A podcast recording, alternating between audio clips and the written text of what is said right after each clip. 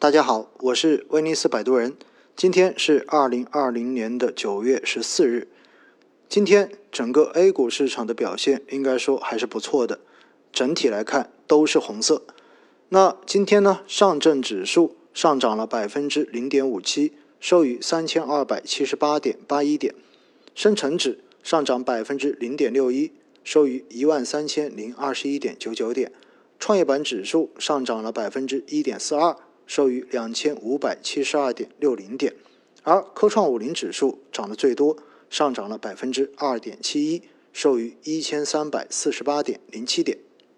那么沪深两市呢？今天合计成交达到七千六百九十四点五八亿元。上周五的时候，两市的成交量仅仅只有六千八百四十五点四三亿元，所以今天的成交量相比上一个交易日，应该说稍微有一点点的增加。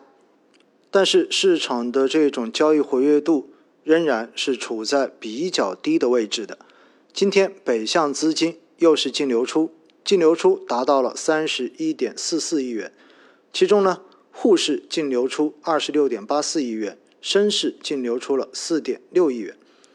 从申万一级行业的涨跌幅来看呢，今天休闲服务上涨了百分之三点三八，排在第一位。电气设备上涨百分之二点五九，排在第二位；有色金属上涨百分之二点零八，排在第三位。而排在跌幅榜前三位的第一名是医药生物，全天下跌了百分之零点五二；房地产行业排在第二，下跌了百分之零点三八；农林牧渔行业下跌百分之零点二七，排在跌幅榜的第三位。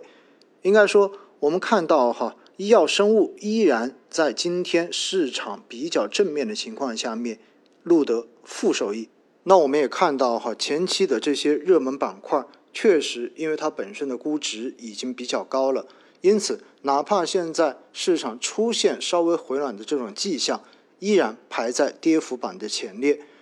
其实呢，在投资中间还是要强调估值的合理性，这是非常非常重要的一个概念。因为没有任何一个板块、任何一个标的的价格可以完全脱离它本身的价值而不断的往上攀升。